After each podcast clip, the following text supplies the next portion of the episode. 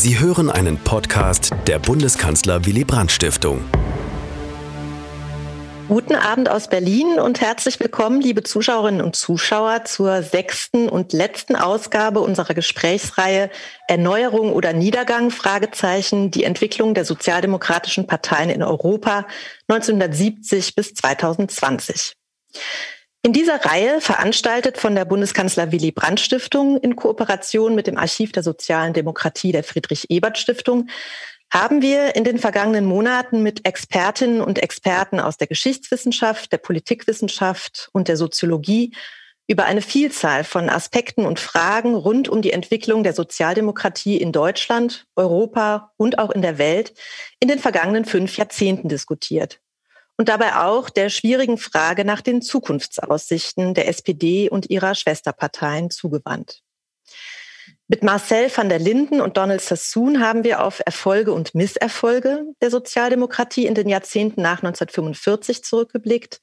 Mit Frank Decker und Oliver Nachtwey haben wir über den Umgang der Parteien mit Strukturwandlungen diskutiert. Jürgen Kocker und Dietmar, Süß haben über die Bedeutung sozialdemokratischer Leitbegriffe in der Gegenwart diskutiert. Ernst Hillebrand und Dieter Segert haben die Situation der Sozialdemokratie in Ostmitteleuropa analysiert. Und schließlich hat Sherry Berman kürzlich mit Michael Zürn die globalen Zukunftschancen sozialdemokratischer Parteien vermessen.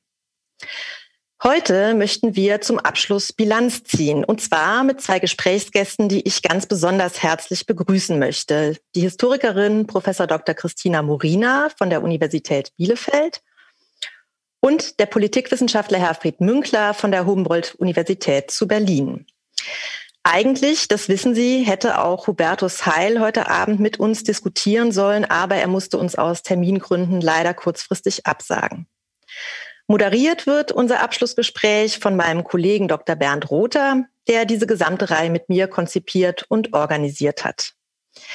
Wenn Sie Fragen an unsere Gäste haben und sich in die Diskussion einschalten möchten, liebe Zuschauerinnen und Zuschauer, dann können Sie das über die Chat-Funktion bei YouTube tun oder auch über unseren Twitter-Account BWB Stiftung. Ich werde Ihre Fragen dann später in das Gespräch einbringen. Bevor Christina Morina die Ergebnisse der vergangenen fünf Veranstaltungen als Diskussionsimpuls zusammenfassen und einordnen wird, übergebe ich zunächst an Bernd Rother, der Ihnen unsere beiden Gäste ausführlich vorstellen und den Abend moderieren wird. Ja, vielen Dank, Christina. Auch von mir ein herzliches Willkommen zur letzten Veranstaltung in dieser Reihe. Als wir im Januar angefangen haben mit den Debatten über die Erneuerung oder den Niedergang der Sozialdemokratie, waren wir schon Teil einer breiten Diskussion über diese Frage. Aber seit dem Januar hat sich dieses noch weiter intensiviert. Es vergeht mittlerweile, insbesondere seit dem Wahlergebnis in Sachsen-Anhalt, kaum ein Tag, in dem nicht in einer Zeitung oder in einer Internetrunde darüber diskutiert wird, wie die Sozialdemokratie nach der so ist der Eindruck vieler Kommentatorinnen und Kommentatoren, absehbaren Niederlage bei der Bundestagswahl im September, wie sie dann überhaupt noch über die Runden kommen wird, ob sie noch als Volkspartei eine Zukunft haben wird oder ob sie sich auf Dauer darauf einstellen muss, mit 15 Prozent oder weniger sich zu begnügen, wie das auch in anderen europäischen Ländern schon der Fall ist. Wir haben also einen Nerv getroffen. Wir haben zur richtigen Zeit diese Debatte begonnen, was aber nicht heißt, dass wir zu dieser richtigen Zeit auch schon die Antworten präsentieren können. Deswegen ist das, was wir heute abschließen, auch nur ein Baustein zu dieser Diskussion, die wahrscheinlich noch über Monate und Jahre hinweg geführt werden wird und sicherlich nicht die überzeugende Antwort produzieren wird, sondern aus vielen einzelnen Elementen vielleicht eine Antwort darauf geben kann, welche Sozialdemokratie in der Zukunft Erfolg haben kann oder ob dieser Erfolg kaum noch erreichbar sein wird. Ich freue mich mit Professor Christina Morina und Professor Herfried Münkler zwei profilierte Gäste begrüßen zu können. Beide haben sich in den letzten Jahren immer wieder zu Wort gemeldet, wenn es um Gegenwart und Zukunft der Sozialdemokratie ging und gezeigt, dass ihnen das Schicksal dieser Partei, dieser Bewegung am Herzen liegt.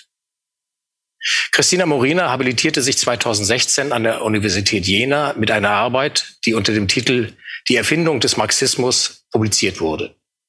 2018 initiierte sie einen offenen Brief aus Protest gegen die von Andrea Nahles durchgesetzte Auflösung der Historischen Kommission der SPD.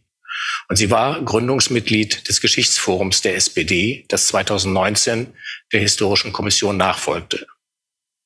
Seit 2019 ist sie Professorin für allgemeine Geschichte unter besonderer Berücksichtigung der Zeitgeschichte an der Universität Bielefeld. Herfried Münkler ist emeritierter Professor für politische Theorie und Ideengeschichte an der Humboldt-Universität hier in Berlin. Er ist Autor zahlreicher breit rezipierter Bücher, so über den Dreißigjährigen Krieg, den Ersten Weltkrieg und den Wandel des Krieges. Zusammen mit seiner Frau Marina Münkler hat er zuletzt 2019 das Buch Abschied vom Abstieg, eine Agenda für Deutschland vorgelegt.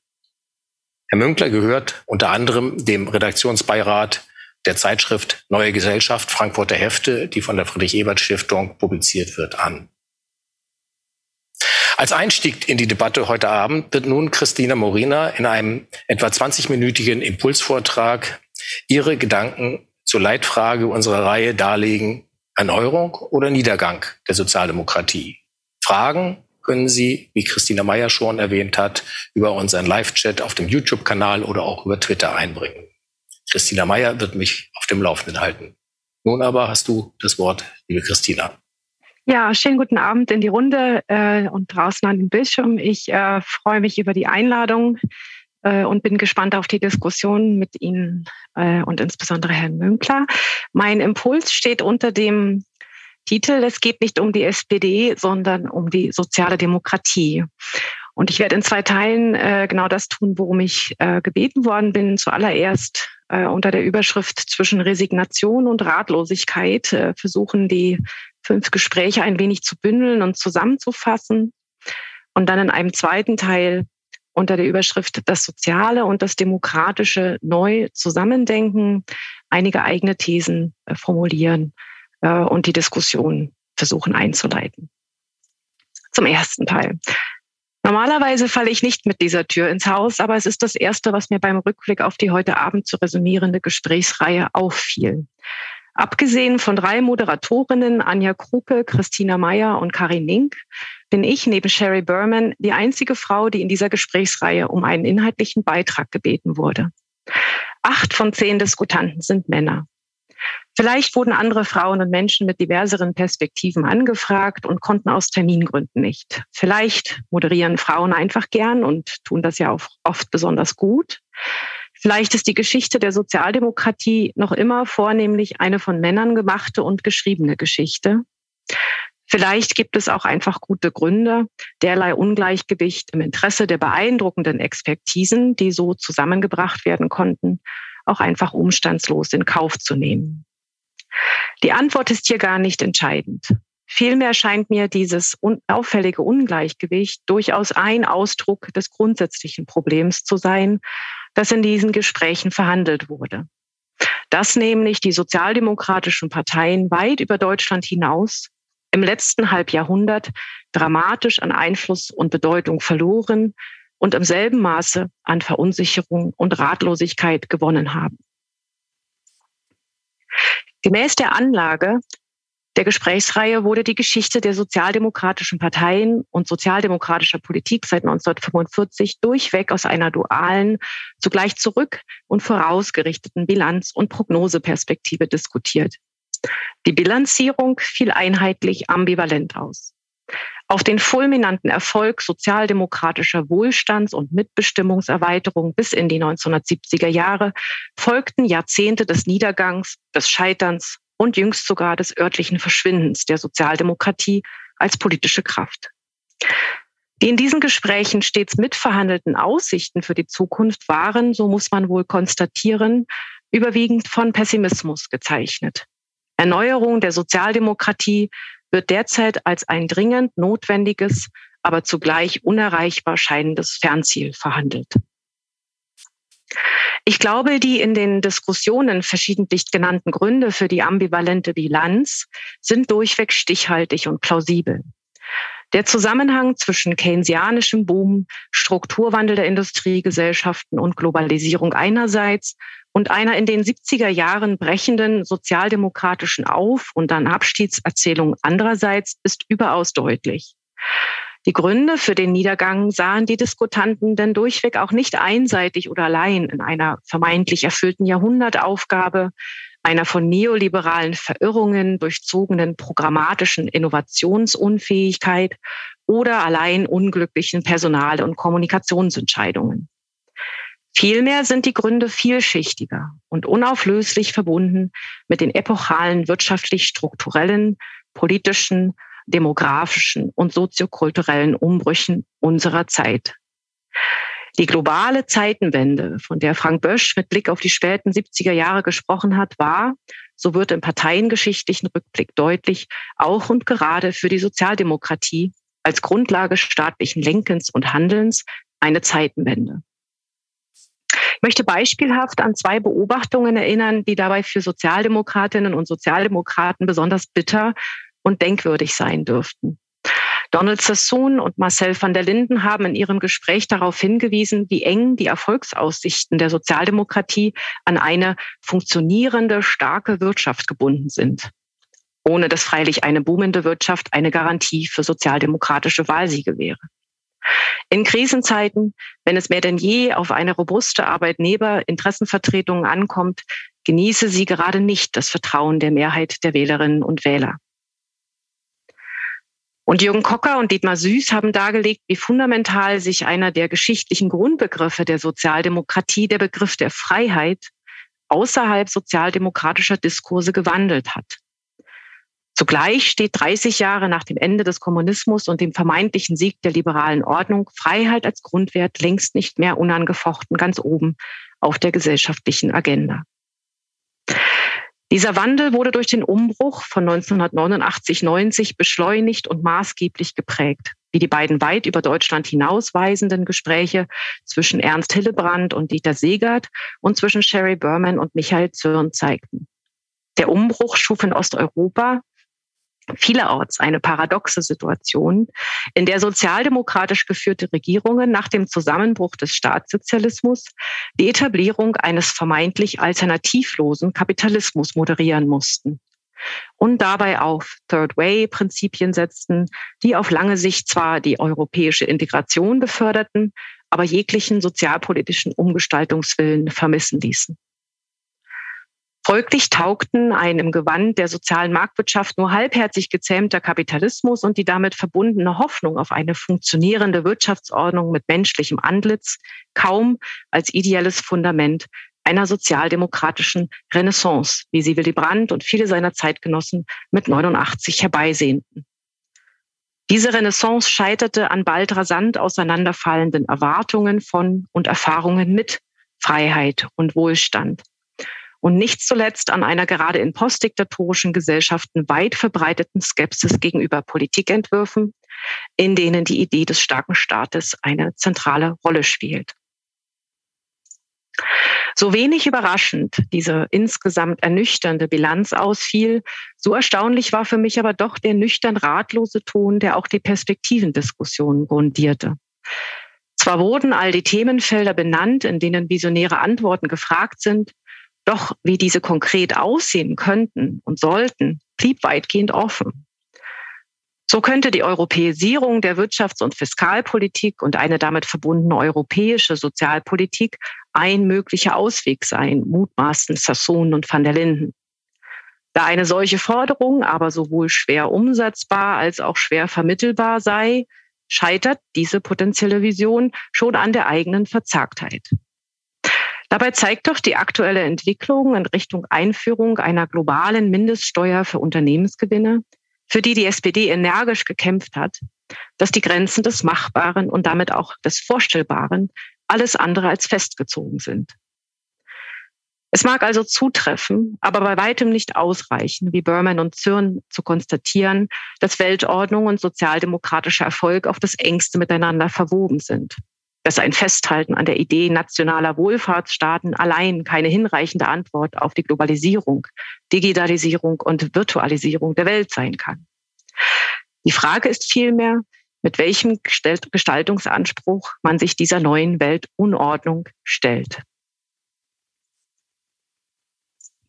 Anders als die ersten Generationen sozialdemokratischer Politiker und Politikerinnen, die reichlich mit dem theoretisch visionären und geschichtsphilosophischen Furor eines Karl Marx ausgestattet waren, fehlt es heute spürbar an einer auch nur annähernd vergleichbaren intellektuellen Selbstgewissheit, die Welt des postmodernen Kapitalismus im umfassenden Sinne durchschauen und damit auch verändern zu können.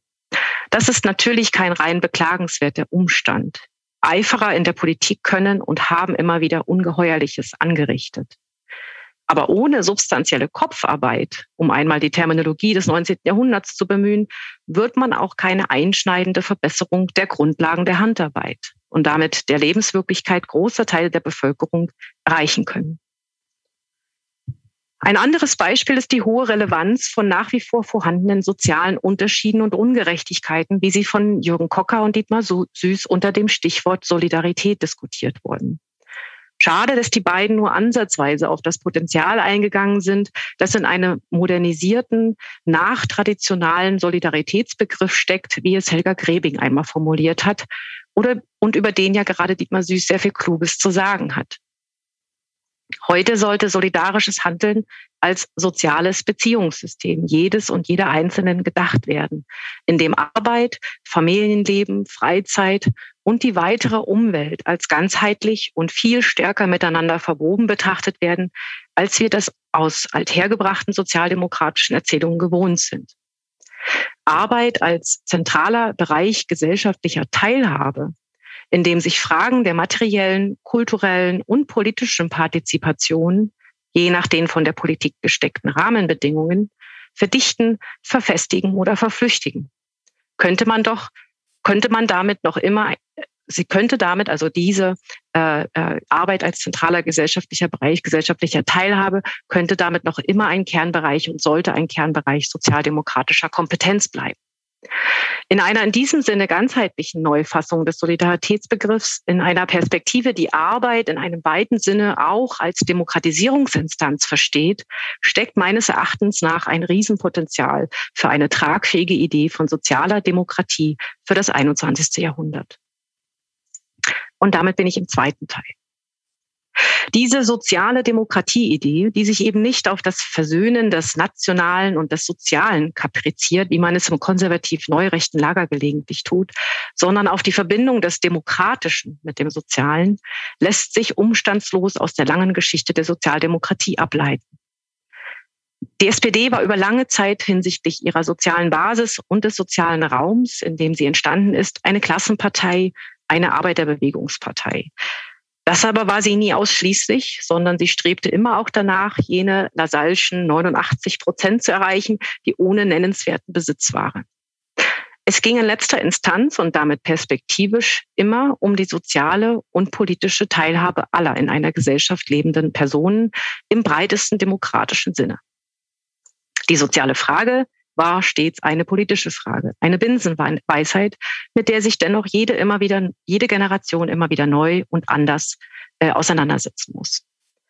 Gerade in Zeiten, in denen die liberale, repräsentative Demokratie gewaltig unter Druck steht, scheint es essentiell, an das politische Uhrwerk der SPD, nämlich die Durchsetzung der Demokratie in Deutschland, nicht nur ritualisiert zu erinnern, sondern aktiv und kreativ anzuknüpfen.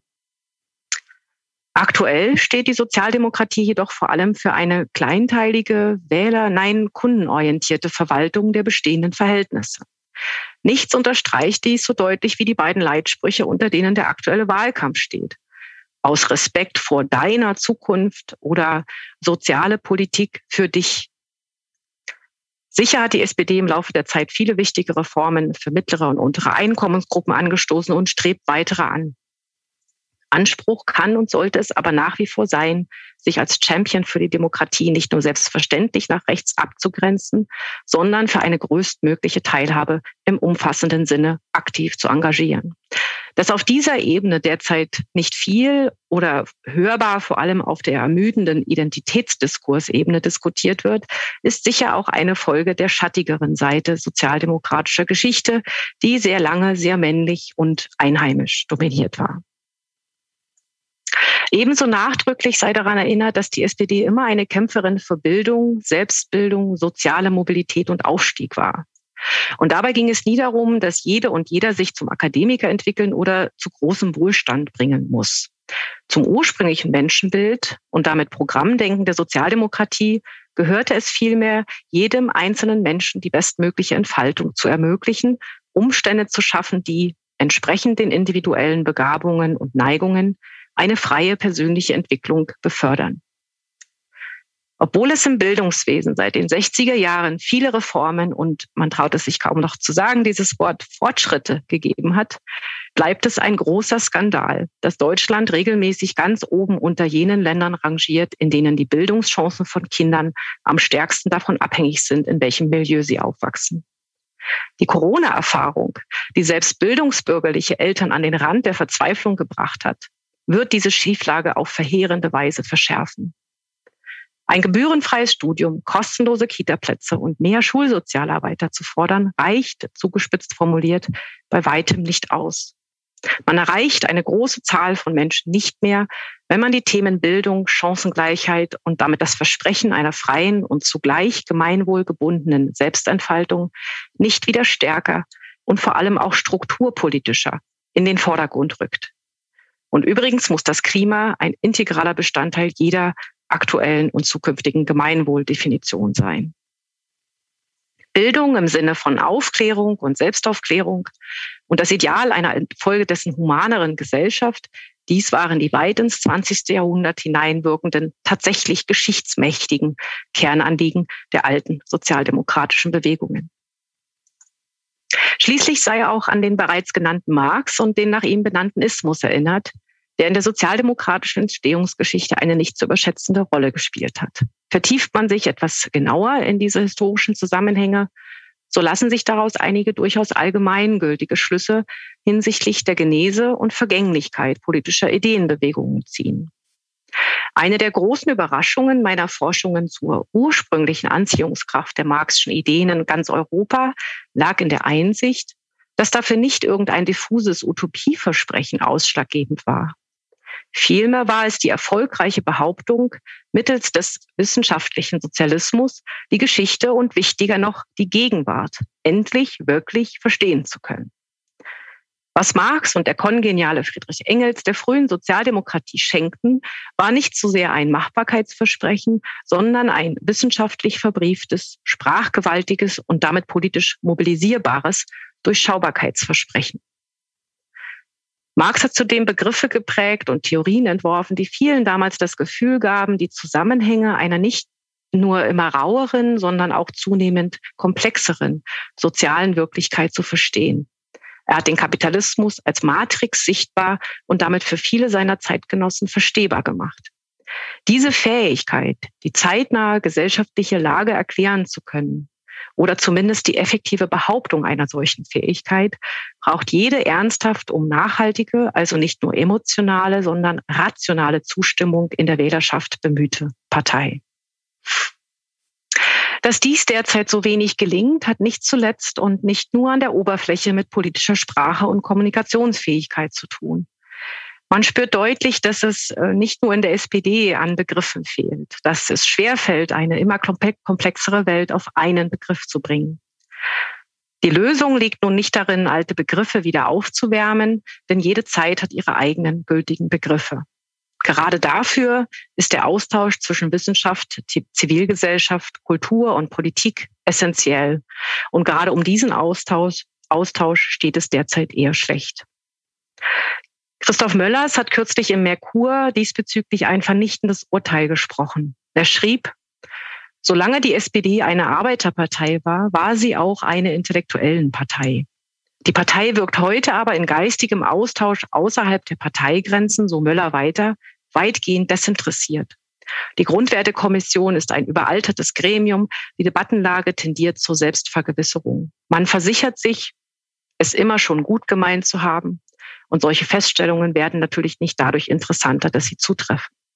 Zitat Ende.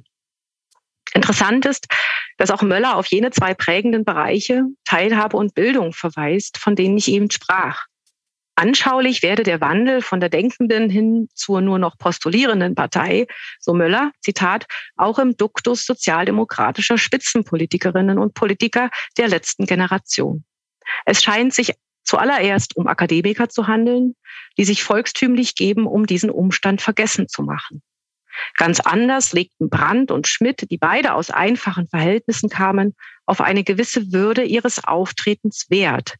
Und dies nicht etwa um den Umstand ihrer Herkunft vergessen zu machen, es waren schließlich sozialdemokratische Erfolgsgeschichten, sondern um diesen Aufstieg als erfolgreich abgeschlossenes Projekt zu dokumentieren. Das, so Möller im Fazit, sie, dass sie es geschafft hatten, zeigte sich nicht zuletzt in beider überragender Formulierungsgabe. Und das bringt auch mich zu meinem Fazit.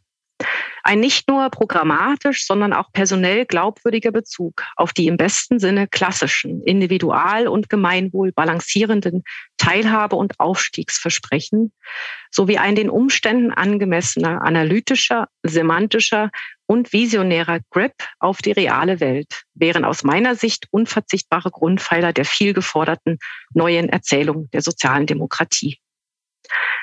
Derzeit gibt es zwei dominante Krisenerzählungen, scheint mir. Die fatalistische Krisenerzählung der AfD, die Mischung aus altem äh, Rassismus und neuen Ressentiments als Programmatik verkauft und die optimistische Krisenerzählung der Grünen, die mit großer Ausdauer, Disziplin und intellektueller Kraft ein doch beeindruckendes Beispiel dafür geliefert haben, was programmatische Erneuerung, und zwar mit Blick auf nichts weniger als die Rettung der Welt, heißen kann. Der Sozialdemokratie würde in dieser Gemengelage die Suche nach einer pragmatischen Krisenerzählung sowohl historisch als auch politisch gut anstehen. Es spricht einiges dafür, dass dies nicht in, sondern eher jenseits der derzeit existierenden sozialdemokratischen Parteien gelingen kann. Und damit danke ich erstmal für die Aufmerksamkeit. Ja, vielen Dank von meiner Seite für diesen interessanten Einstieg, Christina. Da haben wir eine ganze Reihe von Punkten, die zur Diskussion anregen.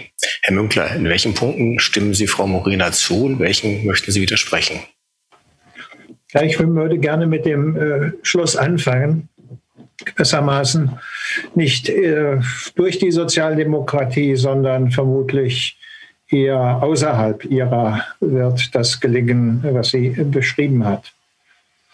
Hm, sie hat ja gezeigt, das Soziale ist äh, über lange Zeit der Markenkern, das Alleinstellungsmerkmal äh, der Sozialdemokratie gewesen, aber das ist es nicht mehr. Und das ist auf den ersten Blick doch das Problem, dass man sagen kann, von den im Bundestag vertretenen Parteien interessiert sich allein die FDP demonstrativ nicht für die Dimension des Sozialen, aber von den Linken über die Grünen, die CDU bis letzten Endes hin äh, zur AfD, haben die alle in irgendeiner Weise einen Bezug auf das Soziale. Worin sie sich unterscheiden, ist gewissermaßen die Bedeutung, die das innerhalb ihrer Gesamtprogrammatik und auch innerhalb der Strömungen äh, der jeweiligen Parteien hat und auch die Inklusionsreiche und äh, Reichweite und die Intensität, mit der sie das in den Mittelpunkt stellen. Aber man kann das äh, ja auch dem Parteidis Parteitagsdiskussionen und Programmdiskussionen äh, der Grünen äh, vom Wochenende sehen. Äh, selbst wenn man einen ökologischen Umbau ins Auge fasst, ähm, kann man das letzten Endes nur mit der Vorstellung, einigermaßen vernünftige Wahlergebnisse einzufahren, indem man erklärt, er sei so aber sozial abgefedert und das sei eine wesentliche Voraussetzung dafür. Das ist sozusagen der erste Punkt das Spezifikum, das, der Markenkern der Sozialdemokratie, für den Sie sagen konnten, dafür stehen wir allein und die anderen stehen für anderes, äh, ist abhanden gekommen. Hm, da sind wir, glaube ich, relativ äh, nah beieinander. Ähm, daraus ergibt sich aber dann eher sozusagen etwas äh, pessimistische, um nicht zu sagen fatalistische Schlussfolgerungen. Ähm, ja, die soziale Demokratie ist schon äh, gut aufgehoben, halt leider nicht mehr bei der Sozialdemokratie, wenn ich das mal so etwas zugespitzt äh, zusammenfassen darf. Ich glaube aber, wenn man die Sache etwas näher betrachtet und auch näher herangeht, ist äh, letzten Endes äh, das Problem, denn in dieser Zeit fanden ja auch immer wieder Veränderungen im Hinblick darauf, was die Spezifizität der sozialen Frage anbetrifft hat dass die Sozialdemokratie auf der einen Seite das Problem, das Ralf Dahrendorf vor langem schon beschrieben hat, hat, nämlich dass diejenigen, die über die sozialdemokratisch eröffneten Kanäle des Aufstiegs nach oben gekommen sind, hinter sich die Strickleitern, auf denen sie selber hochgezogen, äh, hochmarschiert sind, hochziehen. Also sozusagen die Schließung äh, von ähm, bildungsbezogenen Aufstiegssystemen, äh, der Kampf darum, die Abwendung dann eher zu konservativeren äh, Parteien, das ist das eine. Das wäre verkraftbar. Nicht? Könnte man sich ja sozusagen die Hände reiben und sagen, okay, wir zahlen halt einen gewissen Preis dafür, aber wir setzen unsere Ziele um. Das andere Problem ist das, was äh, vielleicht Frau Morina im Zusammenhang mit den Überlegungen zu Marx und zum Marxismus im Auge hatte, nämlich, ich sage es mal plakativ, die Transformation des Proletariats ins Prekariat. Also sozusagen, dass eine zentrale Kerngruppe auch und gerade im Hinblick auf die soziale Frage sich selber nicht als geschichtsmächtig begreift, sondern im weiteren Sinn darauf setzt, dass ihr geholfen wird von oben.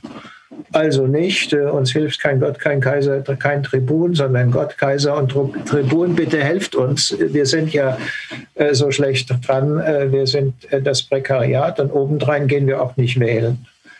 So dass man sagen kann, hier hat man es in gewisser Hinsicht mit einer doppelten Zentrifugalbewegung zu tun. Auf der einen Seite diejenigen, die auf der sozialdemokratischen Strecke konservativ werden und diejenigen, die keine Hoffnung mehr haben, ähm, die auch keine Vorstellung von Geschichtsmächtigkeit haben und sich abwenden und sagen, oh ja, also was weiß ich, äh, vielleicht die Arbeit der Wohlfahrt äh, oder der Arbeit der Samariterbund, aber die Sozialdemokratie als äh, sozusagen die politische Organisation der Solidarität, die nicht.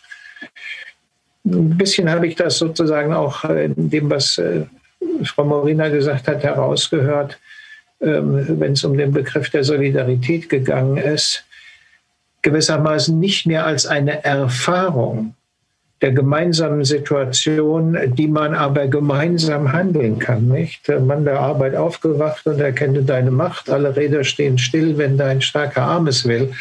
Äh, wie das äh, im Bundeslied von Georg Herwig heißt, sondern sozusagen eher ein Appell an diejenigen, denen es besser geht, denen es gut geht, äh, die also bitteschön jetzt einmal Solidarität aufzubringen haben. Also sozusagen diese Hinwendung von oben nach unten, die auch die nötig ist, aber die natürlich für die Betreffenden auch etwas Entwürdigendes hat die man von daher eigentlich äh, schlecht äh, politisch instrumentell umsetzen kann. Das ist der zweite Punkt. Dann kommt noch ein letzter, dritter hinzu und sagen, ja, es ist richtig. Man braucht sicherlich so etwas wie einen großen Entwurf, eine Idee, eine Erzählung. Das wird immer wieder gesagt, nicht? Aber guckt man in den kleinen, praktischen, alltäglichen Betrieb, dann sind es die Spin-Doctors und die ähm, Politikdesigner, äh, die letzten Endes den Auftritt der Parteien in Wahlkämpfen bestimmen. Und was fehlt, ist das dazwischen. Also sozusagen die Intellektuellen mahnen das äh, große Narrativ an. Und auf der anderen Seite sozusagen im praktischen Betrieb ähm, sind sozusagen Politikklempner, die zwei Beispiele hat Frau Morina ja erwähnt, sozusagen Formeln äh, sich ausdenken, je nachdem, was äh, gerade in der Werbesprache in ist, ähm, mit denen versucht wird, den Leuten klarzumachen, sie mögen doch vielleicht äh, sozialdemokratisch wählen. Entscheidend ist das dazwischen. Vielleicht kommen wir da noch mal darauf. Also das Zusammenpassen von Programm und Person.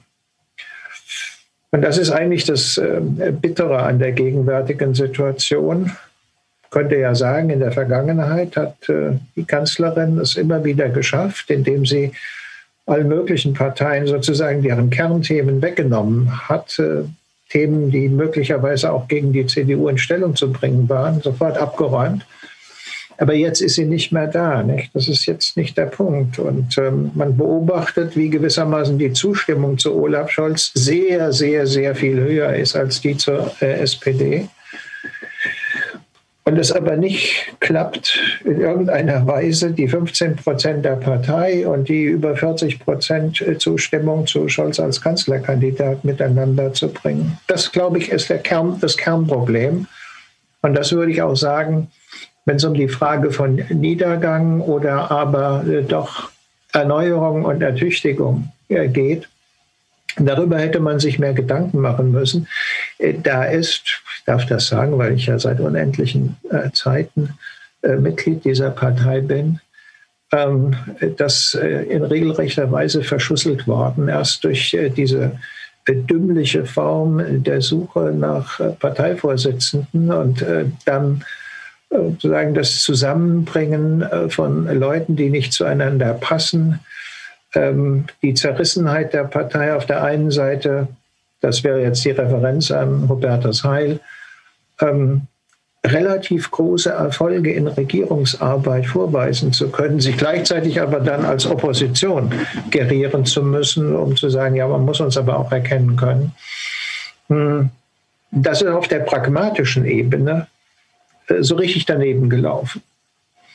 Und insofern ähm, denke ich, ist das, was äh, im Herbst äh, diesen Jahres herauskommt, eben nicht nur eine Folge des Fehlens von großen Zukunftsentwürfen, von äh, strukturellen Veränderungen, äh, sondern auch in vieler Hinsicht von kleinen handwerklichen Fähigkeiten und Defiziten.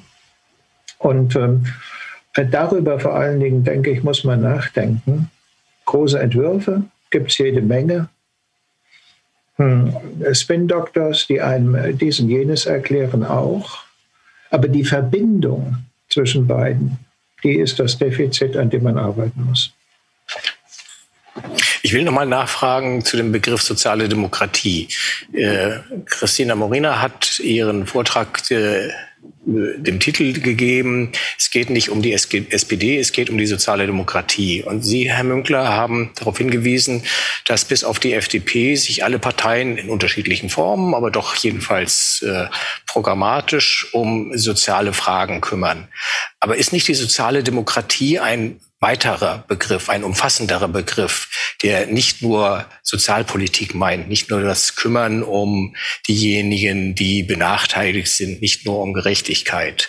Vielleicht erstmal an Christina Morina, von der diese provokante These, dass man die soziale Demo Demokratie auch woanders beheimaten könnte, außerhalb der SPD, die Frage und dann verbunden nicht nur die Frage, ist es nicht etwas Größeres, auch die Frage, ja, wo dann, wenn nicht bei der SPD?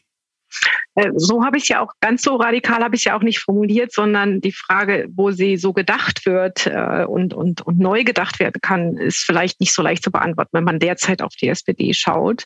Äh, genau in dem Sinne würde ich es aber unterstreichen wollen, dass soziale Demokratie mehr ist als der Kampf um soziale Gerechtigkeit und dass da, da, ich stimme Herrn Münkler zu, dass wenn man es eng sieht, dann hat die SPD ihre Kern, ihr Kernthema sozusagen nicht mehr im Monopol, sondern es hat sich Gott sei Dank äh, ja weit verbreitet die durch die Einsicht, dass man, dass eine gewisse Grad an sozialer Gerechtigkeit und ähm, Chancengleichheit äh, wünschenswert ist. Aber wenn man es breiter fasst, und dieses, deshalb ist auch dann, glaube ich, der Blick in die Geschichte, dass die soziale Frage immer eine politische Frage war, nämlich die Demokratiefrage.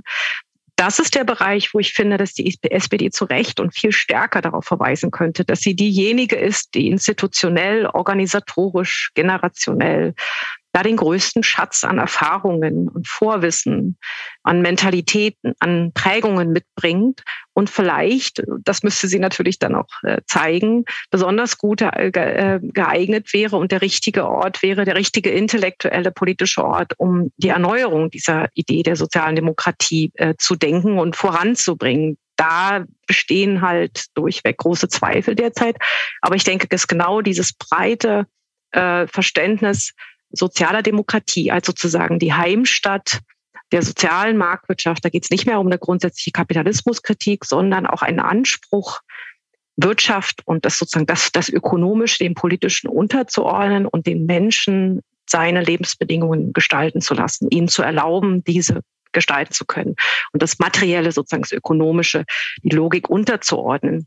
Und da, das geht nur, wenn äh, die Gesellschaft so breit wie möglich und so plural wie möglich äh, vertreten, genuin auch gut vertreten ist und ihre Interessen vielfältig äh, Gehör finden.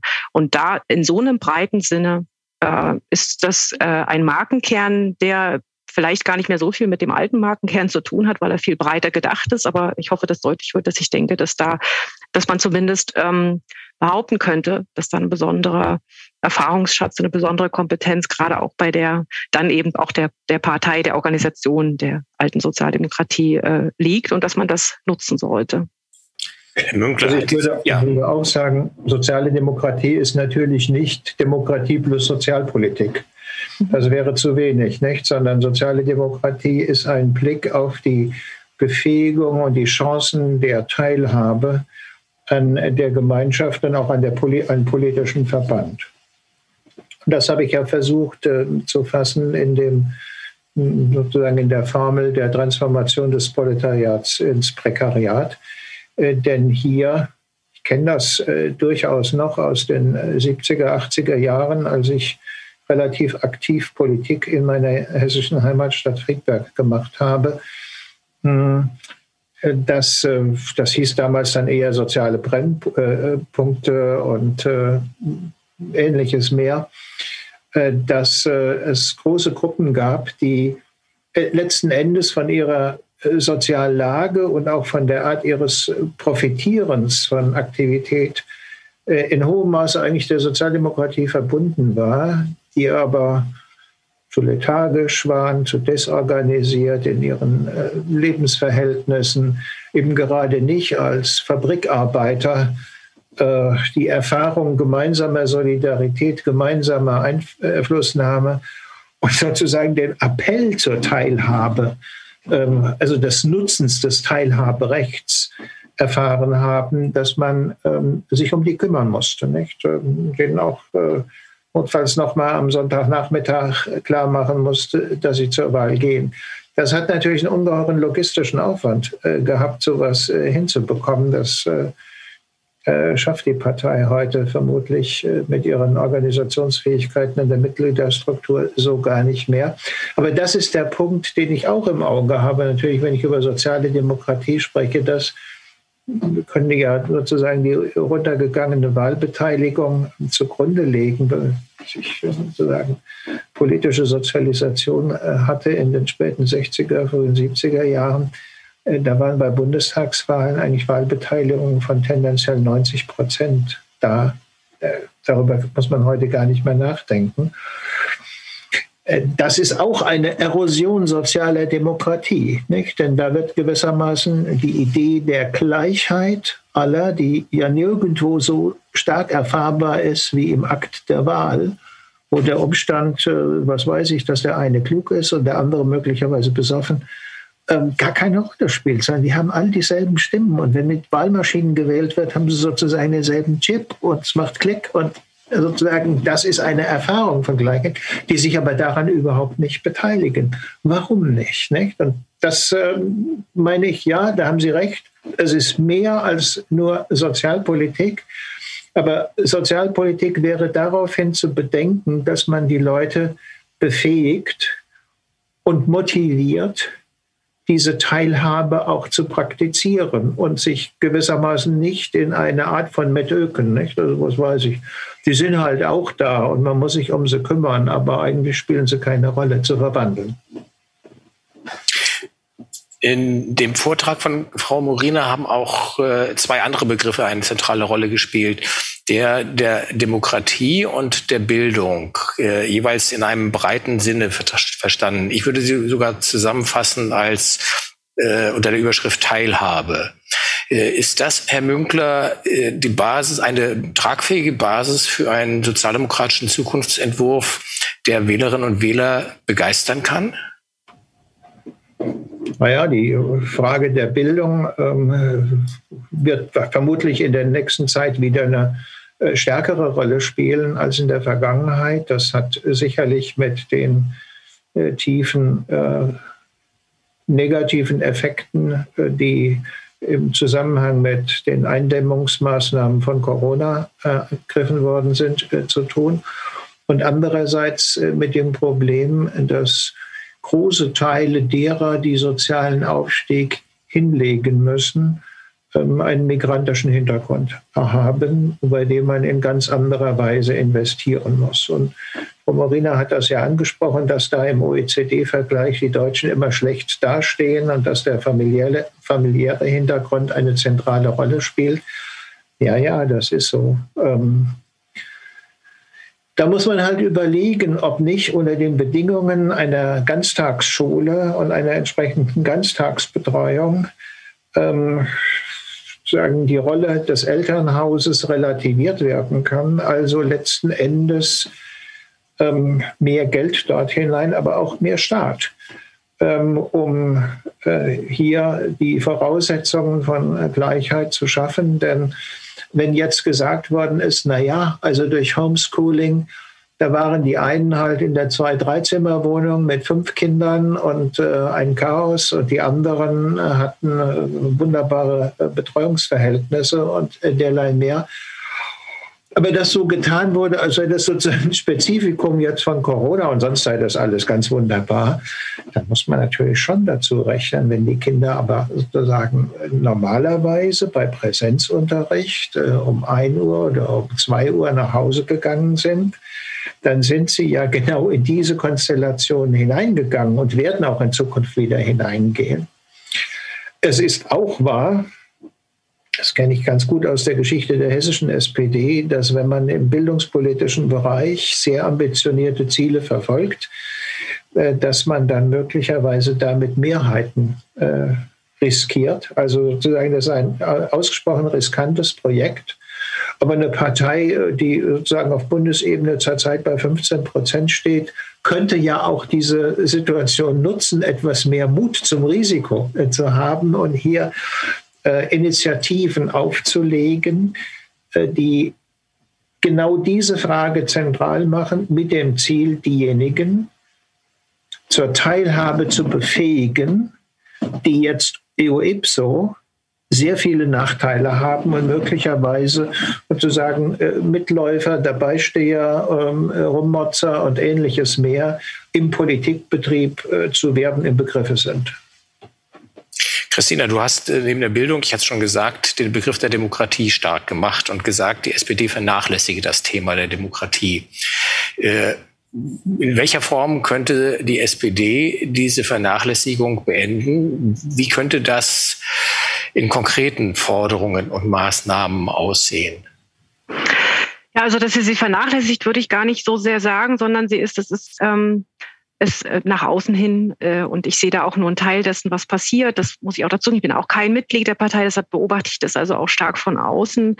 Ähm, es wird routiniert natürlich sozusagen die antifaschistische im weiten Sinne äh, Vergangenheit äh, hochgehalten, das Bollwerk, was man ist, zu Recht auch, da wird drauf verwiesen. Ähm, aber gerade, und das verbindet es jetzt vielleicht auch mit dem Punkt, den wir vorher diskutiert haben, gerade wenn man auf die Nichtwählerinnen und Wähler schaut äh, und zum Zweiten, wenn man auf Ostdeutschland schaut, ähm, dann zeigt sich, dass die, und das ist auch nicht nur eine Aufgabe für die SPD, sondern dass es eine, eine Repräsentationsaufgabe gibt, eine Aufgabe neu über Repräsentation in der völlig anders gearteten Öffentlichkeitsstruktur der digitalen Demokratie des frühen 21. Jahrhunderts nachzudenken. Und das ist eine Riesenaufgabe. Es ist ein, wir, wir leben in Zeiten, in denen das, was an Medien und Öffentlichkeitsstrukturen stattfindet, die Möglichkeit äh, zum, zum Austausch und zur Verständigung über dessen, was überhaupt Gemeinwohl und Individualinteressen sind, so fundamental äh, äh, anders sind als noch zu Zeiten der klassischen repräsentativen Demokratie, dass manche dieser äh, Medien demokratiegefährdend sind, weil das unsere sozusagen gemeinsame Öffentlichkeit auseinanderschießt oder diese gemeinsame Öffentlichkeit nur noch schwer möglich ist. Die Voraussetzung ist, glaube ich, ist einer äh, auf einen Gemeinwohlkonsens hinlaufen oder irgendwie auch einen Gemeinwohlkonsens äh, ausgerichteten Gesellschaft, äh, die, die wir brauchen. Ansonsten ähm, bleibt es, fühlt es sich so an, wie es sich jetzt oft anfühlt. Das ist hochgradig polarisiert, das hochgradig ähm, ähm, friktioniert und dass man das Gefühl hat, eine gesellschaftliche Selbstverständigung wird immer schwieriger. Und ähm, die Tatsache, dass die AfD die einzige Partei ist, die Nichtwähler und Nichtwählerinnen mobilisieren kann, vorübergehen, mal, mal schauen, wie lange sich das hält, aber gerade auch in Ostdeutschland in entscheidenden, äh, in großen Zahlen äh, zeigt ja zum einen, dass es möglich ist, Nichtwähler und Nichtwählerinnen zu mobilisieren.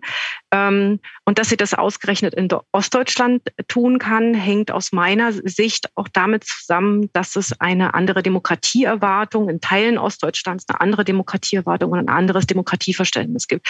Und da äh, die, die, die AfD in diesem, mit dieser Mischung aus Führerpartei und also Führungsparteien, autoritären Angeboten und plebiszitären Versprechen, diese, dieses Regieren von unten statt von oben, was so die übliche Parteienkritik dann ist, das fällt da auf Boden, auf Nährboden, der in Ostdeutschland größer und fruchtbarer ist als in Westdeutschland, der aber auch in Westdeutschland existiert.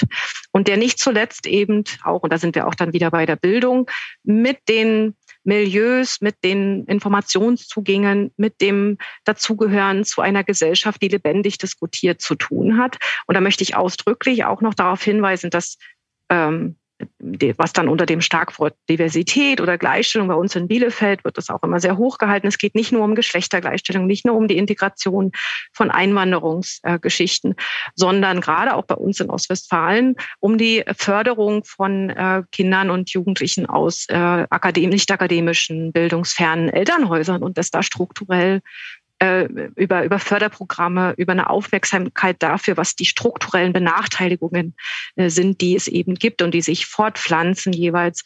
Äh, das alles als Gesamtprojekt zu sehen, glaube ich, und da bin ich bei Herrn Münkler, das geht, wenn man so klein ist und äh, vielleicht auch irgendwann nicht mehr in Regierungsverantwortung ist. Vielleicht ist das auch eine Voraussetzung, das habe ich schon vor zwei Jahren mal äh, öffentlich gesagt, eigentlich eine Voraussetzung dafür, dass man über solche Dinge in Ruhe nachdenken kann und dann auch diese, dieser Gap, den Herr Münkler beschrieben hat zwischen den, dem Personal und den, den Thinktanks oder den Leuten, die bereit sind, darüber nachzudenken, sich vielleicht erschließen, wenn man dafür auch wirklich Raum hat. Denn diese, diese Twitter-Lage ist natürlich völlig nachvollziehbar fatal, dass man einerseits ähm, in, in, in, dann auch nach einer großen Koalition als Juniorpartner verantwortlich ist und andererseits eben das eigene Profil, Profil schärfen muss und, und erhalten muss.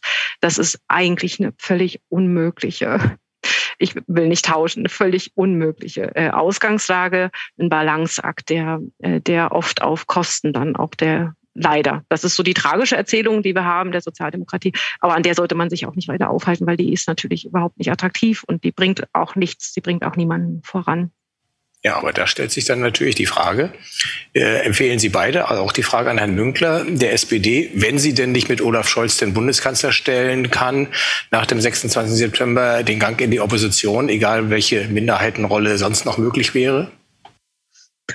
Äh, also ich kann das ja, Herr, äh, ich kann das nicht. Mikrofon. Ja, vielleicht Herr Münkler als erstes. Äh, ich kann das gar nicht. Ich will da gar nicht so viel dazu sagen. Das ist reine, also das ist Spekulation. Das ist auch dann natürlich äh, äh du Konstellation. Eben gesagt, Zeit zum Nachdenken etc. Ja, eigentlich ja wäre ein. es eigentlich wäre es wünschenswert, dass die SPD nicht wieder in eine Lage kommt, wo an ihr sozusagen hängt, ob Deutschland eine gute Koalition kriegt und eine gute Regierung. Also dass sie nicht wieder so wie das ja schon mal war äh, dann staatspolitisch äh, verantwortlich handeln muss und sich gezwungen sieht, eher dann sozusagen das Glas halb voll als halb leer zu sehen. Ich würde denke, dass es, es wäre gesünder und, und besser für die Idee der sozialen Demokratie, wenn es Räume gäbe und Zeiten gibt, in denen man in Ruhe neu überlegen kann. Ich glaube, das ist dringend nötig ob das, äh, ob es dann nicht doch eine Konstellation gibt, in der es sich lohnt, ähm, mit, äh, mit Gelb und Grün gemeinsam zu gehen, ob das dann nicht doch auch besser wäre, das ist also mag ich nicht so einzuschätzen.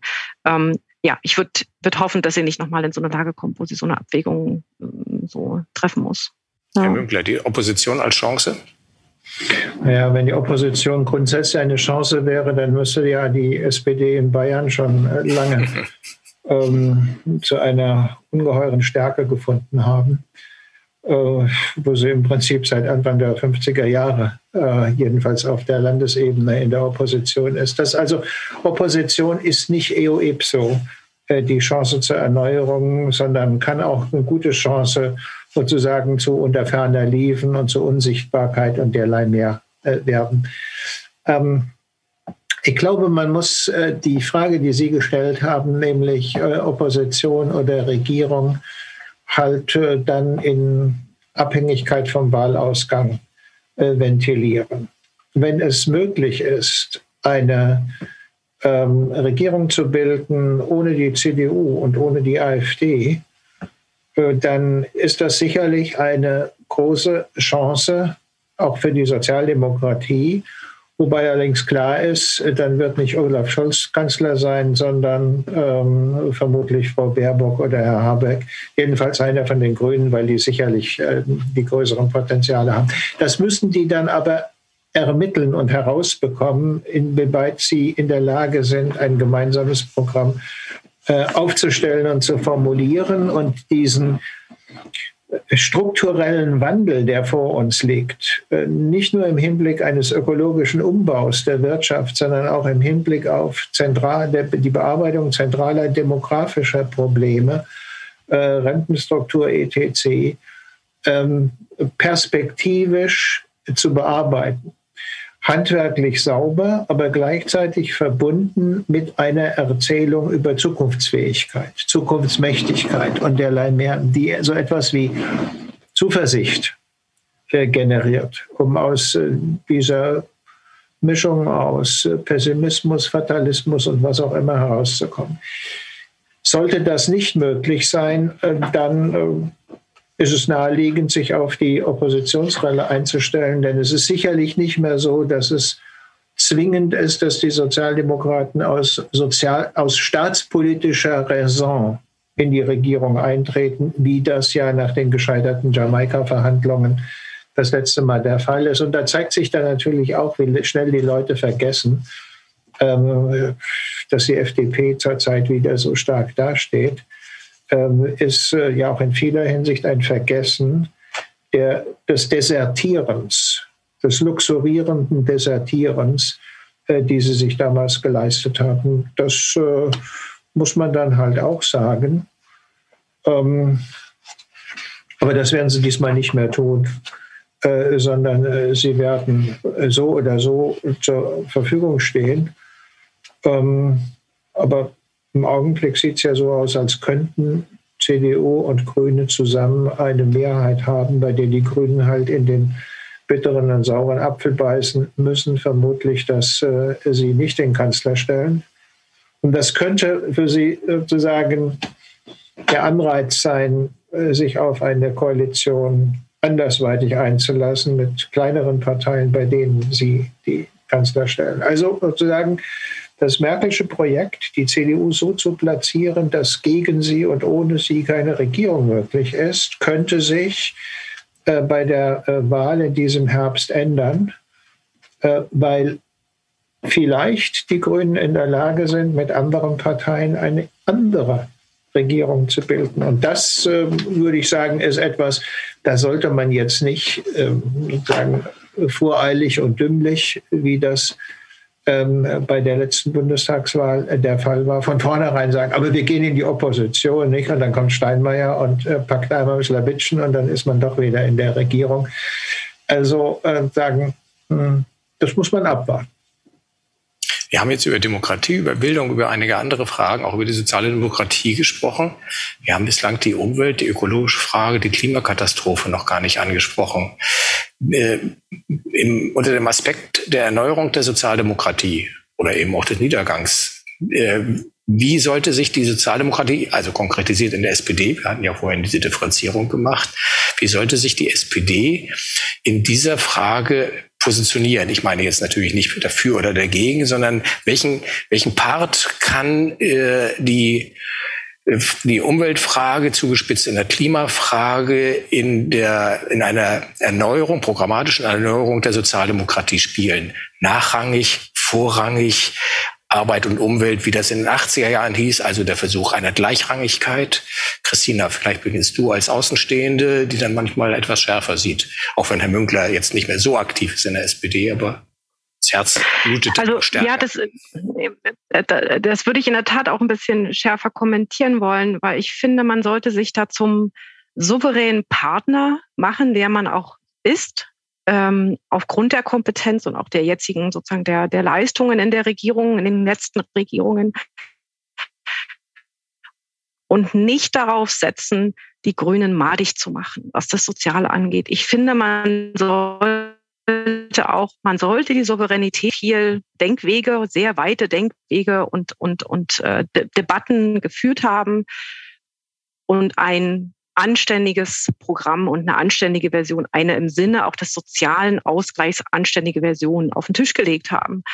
Und das, was so in den letzten Wochen da an sehr scharfer, ähm, wie ich fand, auch oft stilloser Kritik kam, Wahlkampflogik äh, geschuldet hin oder her. Ich glaube, äh, das hat, das hat Frau Merkel gezeigt. Das zeigt aber auch die Zustimmung für Herrn Habeck, äh, dass äh, das nicht unbedingt ankommt, dass man auch andere Wege der der, der, der politischen Kommunikation gehen kann. Und äh, ich fände, die SPD wäre gut beraten, sich ehrlich zu machen, zu sagen, wir haben natürlich das Klimathema nicht erst heute entdeckt, hast es gerade angesprochen, es hat uns auch immer schon bewegt, ähm, aber wir, das war nicht unser zentrales, äh, der zentrale Antrieb unserer Politik, äh, wie andersherum bei den Grünen das Soziale auf lange nicht das, der soziale Antrieb, heute noch nicht der zentrale Antrieb ist, aber wir haben das weniger gut geschafft, bisher die Dinge zusammenzudenken. Und ähm, dieses, diese Dialektik zwischen äh, einer, einer nach und nach fundamentalen Umrüstung unserer Wirtschaft und unseres Wirtschaftens auf ähm, energie- und emissionsneutrale Weise, auf eine, eine, eine emissionsneutrale äh, Produktionsweise, das abzufedern und dafür dann auch gute Begriffe, gute Programme, das Energiegeld, wie auch immer, da war ja die SPD auch gut im Benennen von, äh, von Gesetzen, da Konzepte auf den, auf den Tisch zu legen, die deutlich machen, gerade auch denen, die es nicht so gut haben, ähm, dass die Kosten des Nichtstun höher sind als die Kosten des Tuns now und dieser Veränderung. Da, äh, ich glaube, das kann man vernünftig argumentieren. Da haben vielleicht die, die Sozialdemokraten auch noch ein bisschen besseres äh, terminologisches äh, Instrumentarium, weil sie länger gewohnt sind, auch in diese Schichten hinein zu kommentieren. Das müsste sich also auch dann zeigen. Ähm, aber grundsätzlich würde ich souveräner, äh, würde ich so eine souveränere Haltung erwarten als das, was jetzt passiert, dass man so scharf sich abgrenzt. Denn ich glaube, das ist ein Kampf, den man nicht wirklich gewinnen kann ähm, in, äh, die anderen da madig zu machen auf der, auf der sozialen Schiene, ohne selbst das geliefert zu haben, was man dafür eigentlich hätte liefern müssen an, an programmatischer, klimapolitischer äh, Erneuerung und einem Angebot, was dem, was dem gleichkommen würde. Herr Münkler, wie viel Grün verträgt das Rot der SPD, ohne zu verblassen? Naja gut, ich meine, das ist natürlich eine traumatische Erinnerung, die Sie haben, nämlich die Abspaltung von Teilen der, also der Friedensbewegung und der ökologischen Bewegung im Ende der 70er Jahre, die Bildung einer Partei, die sozusagen der erste Schlag in tendenziell das sozialdemokratische Wählerklientel dargestellt hat. Und ähm, da sozusagen die Anführungszeichen Volksparteien der linken Mitte schlechter dastehen ähm, in vielen Ländern Europas als die Volksparteien der rechten Mitte hat auch damit was zu tun, äh, dass ähm, diese Abspaltungsbewegung halt äh, sehr stark äh, gewesen ist und ihnen viel weggenommen hat. Reden wir mal jetzt nicht über die Linken und Oskar Lafontaine. Aber die Sachen, die Karten sind neu gemischt. Nicht? Das ist, glaube ich, inzwischen allen klar, dass eine Veränderung der Industrieproduktion und damit der gesellschaftlichen Ordnung, auch der Beschäftigungslage vonstatten geht, dass äh, der Verbrennungsmotor, der ja über sehr lange Zeit ein Treibsatz der deutschen Ökonomie gewesen ist, das so nicht mehr sein wird, sodass man also sagen kann, ja, diese Veränderung findet statt, aber wir müssen sie sozial erträglich machen. Und das ist, äh, das können eigentlich nur die Sozialdemokraten. Da haben sie Expertise äh, darin, sich also gewissermaßen darauf zu konzentrieren. Ähm, da bin ich auch ganz bei Frau Morina, nicht sozusagen äh, so viel rummeckern. Nicht? Da gerät man immer in die Falle hinein. Na, wo wart ihr denn? Ihr wart doch die ganze Zeit in der Regierung. Warum habt ihr das denn nicht gemacht? Nicht?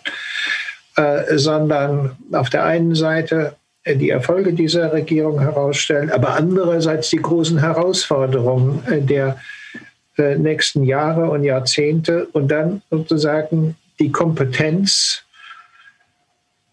der sozialen Abfederung oder des Zusammenhaltens der Gesellschaft als eine sozialdemokratische Kernkompetenz herauszustellen Das heißt zunächst mal so zu, äh, zu kommunizieren, aber gleichzeitig dann auch zu zeigen, mit welchen Schritten, welchen Maßnahmen man äh, das begleiten wird und so weiter und so weiter. Ich denke schon, das ist eine Möglichkeit. Also man wird jetzt nicht dahin gehen kommen zu sagen, ja, aber in Wahrheit sind wir ja die eigentliche ökologische Partei, nicht? Und die anderen haben das ja nur sozusagen.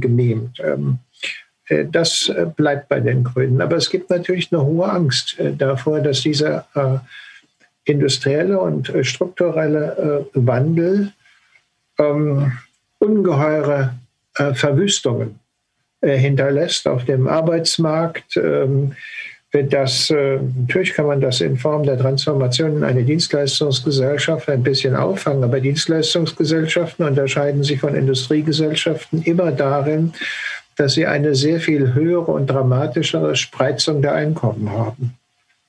Und ähm, äh, also diese, diese Fragen ansprechen und deutlich zu machen äh, und auch die Leute zu motivieren, ähm, ja, sich zu beteiligen, darüber nachdenken. Nicht, wie man sozusagen sagt, okay, es war aber früher alles sehr viel schöner, also bleiben wir dabei, wie es früher war und bauen weiterhin Verbrennungsmotoren und so, aber es wird keiner mehr kaufen. Ähm, äh, sondern äh, wie man, wie man diesen Strukturwandel hinbekommt. Das denke ich, das ist eine Herausforderung, äh, die der Mühe wert ist und äh, die auch belohnt werden könnte.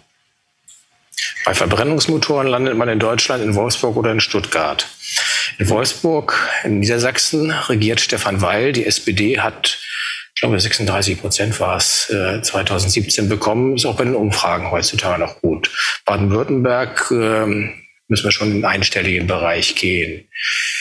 Vielleicht gucken wir jetzt weniger auf Baden-Württemberg. Das ist traditionell auch schon ein schwieriges Gebiet, gewesen. Aber dort, wo die SPD erfolgreich ist, wo sie in Umfragen noch einigermaßen gut dasteht, ist Niedersachsen Stefan Weil, Rheinland-Pfalz Malu Dreyer, Mecklenburg-Vorpommern äh, Manuela Schwesig, ein bisschen Abstand Brandenburg auch noch mit Dietmar Woidke. Stadtstaaten lasse ich mal außen vor. Wie stark ist der Faktor der Persönlichkeit? Vorhin hatten Sie, Herr Münkler, die Übereinstimmung zwischen Persönlichkeit und Programm benannt, die ja bei Helmut Schmidt schwierig war. Aber Helmut Schmidt als Persönlichkeit war ein Zugpferd für die SPD. Ist das der Mangel an überzeugendem Personal an der Spitze ein gewichtiger Faktor für die Probleme der SPD oder ein nachrangiger? Ja, ich glaube schon, es ist ein erhebliches Problem. Man kann sagen, zwei Generationen, ähm, über zwei Generationen sind diejenigen, die gewissermaßen die Kreativitätsreserve der sozialdemokratischen Politik hätten werden sollen, eher zu den Grünen gegangen. Und die fehlen. Nicht? Und ähm, insofern kann man auf Seiten der Sozialdemokratie auch eine, na, sagen wir mal, Verapparatschikung äh, der, äh, des politischen Personals äh, feststellen. Ähm, ihre Ausgangsüberlegung ist, äh, kann im Prinzip eine überzeugende Person an die Stelle äh, ja, sozusagen von eingängigen ideologischen Vorgaben, die Könnensbewusstsein, würde Christian Mayer sagen. Oh, ja, also sozusagen das Vertrauen in, die, in die Zukunftsfähigkeit ersetzen. Das wird wohl so sein, nicht? Also das, was Frau Morina im Hinblick auf den Marxismus und seine ähm, Fortsetzungsprodukte beschrieben hat, äh, als äh, sozusagen der Garant der Realitätsmächtigkeit, die Versicherung, dass man äh, das in der Hand haben kann, äh, das ist so vermutlich auf lange absehbare Zeit nicht mehr herzustellen. Aber muss man fragen, was ist der Kompensationsagentur dafür? Und das sind offenbar Personen. Das haben wir ja beobachtet. Macron in Frankreich, von mir aus auch Kurz für äh, die äh, österreichische Volkspartei, die also zu einem Team kurz geworden ist in, in Österreich und derlei mehr vorher schon Berlusconi. Ähm, nicht, dass ich jetzt sagen will damit, die Sozialdemokratie braucht einen Tribun oder einen Demagogen oder einen Populisten oder derlei mehr, aber sagen, ähm, der schnelle Verschleiß von Personal auf der Bundesebene. Und ähm, die mangelnde Fähigkeit, jemanden über längere Zeit so zu platzieren, dass er so sichtbar ist, dass er Vertrauen auch äh, aufbauen kann und äh, darüber hinaus mitreisend sein kann. Äh, das ist sozusagen schon ein zentrales Manko. Ich meine, äh, Olaf Scholz ist jetzt sicherlich nicht der ideale Kandidat, das ist gar keine Frage. Sagen die Begriffe aus der Partei, Scholzomat oder derlei mehr, haben ja alle äh, seine Defizite benannt. Er kann auch vermutlich kaum auf Marktplätzen hinreißend und begeisternd sein aber er steht für eine gewisse Solidität. Nicht? Und dann gibt es sozusagen noch die beiden Parteivorsitzenden daneben, ähm, die in gewisser Hinsicht verhindern, dass das, äh, was Scholz, Heil äh, und all die anderen, Lamprecht, äh, Schulze in der Regierung an Leistung erbracht haben, als ein Faktor in diesen Wahlkampf eingespielt wird, werden kann, sodass also, äh, was ich vorhin erwähnt habe, offenbar die Zustimmung in der Bevölkerung zu Olaf Scholz nicht umgesetzt werden kann in die Zustimmung der Partei, die er vertritt. Und das müsste ja eigentlich sozusagen im Willy Brandt-Haus dazu führen, dass die sich die Haare raufen und darüber Gedanken machen, wie sie genau dieses Gap schließen, denn das ist sozusagen operativ betrachtet. Ja, Politik ist ja immer ein strategisches Geschäft. Das zentrale Problem. Christina, wie sieht das eine Lehrstuhlinhaberin an der Universität Bielefeld, wo die Struktur immer hochgehalten wurde? Wie sieht sie die Rolle der Persönlichkeit? Ähm, schon äh, ähnlich äh, entscheidend wie Herr Mümpler, aber nicht, und ich weiß auch nicht, ob er das damit sagen wollte. Ich glaube, das Teil, Teil des Problems ist dennoch, dass ähm, jemand, der ein gewisses Charisma ausstrahlt, eine Authentizität, eine Glaubwürdigkeit eben auch was zu sagen haben muss, was über das Alltägliche hinausgeht und das eben nicht nur eine politische Kommunikationsfrage ist und eine semantische Frage, sondern eben eine echte äh, Kopfarbeitfrage. Und die, die, dass die zurzeit zu wenig stattfindet, ähm, und auch in diesem unglücklichen Verfahren, das sehe ich auch, äh, so wie Herr Münkler, dass man da so diesen, äh, die Parteivorsitzendenfrage von der Kanzlerkandidatur so gelöst hat, die ich aus einer innerparteilichen Logik heraus völlig nachvollziehen kann.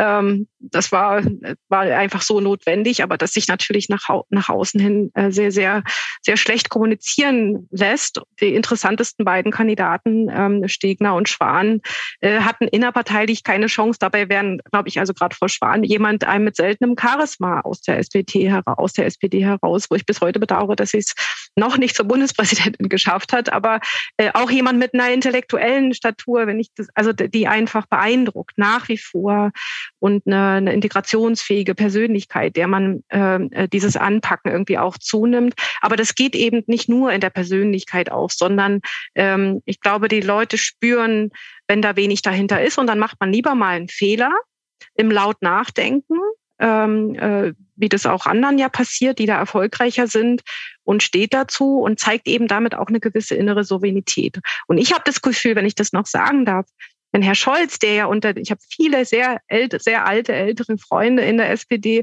die den Scholz hochhalten und die ihn für den Richtigen halten. Und äh, ich stimme da vielem auch zu. Der weiß, wie man regiert und ist ein verantwortungsvoller, integrer Politiker. Ähm, aber ich habe das Gefühl, er ist ein bisschen falsch beraten, weil er genau das nicht zur Zeit zeigt, sondern weil er versucht, ein Selbstbewusstsein auszustrahlen und was zu verkörpern und was zu verkaufen, was er, was er nicht ist und was er nicht kann, glaube ich. Und das ist manchmal äh, recht unangenehm zuzuschauen, wie er versucht, da auftrumpfen, Dinge herbeizureden, die man nun wirklich so nicht herbeireden kann, ähm, selbst wenn man der optimistischste äh, Wahlbeobachter ist.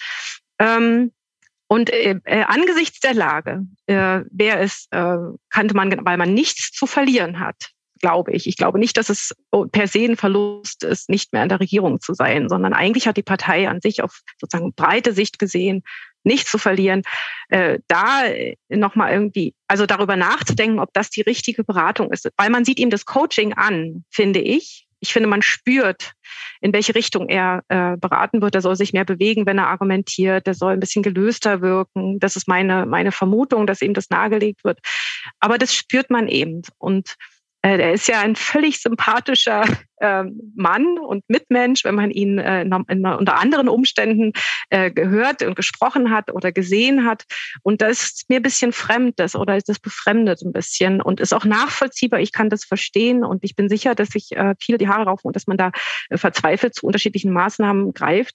Aber ich glaube, dass äh, auch ein sozusagen ein mangelndes natürliches Charisma ausgeglichen werden kann, kann durch ein hohes Maß an, an, an sozusagen bodenständiger Authentizität und Glaubwürdigkeit, das zum Beispiel Frau mal Frau Schwesig äh, verkörpert auf ihre Art. Ähm, das erklärt ja auch die, die großen Boni, die, die, die Amtsboni, die die Ministerpräsidentinnen und Ministerpräsidenten jeweils haben.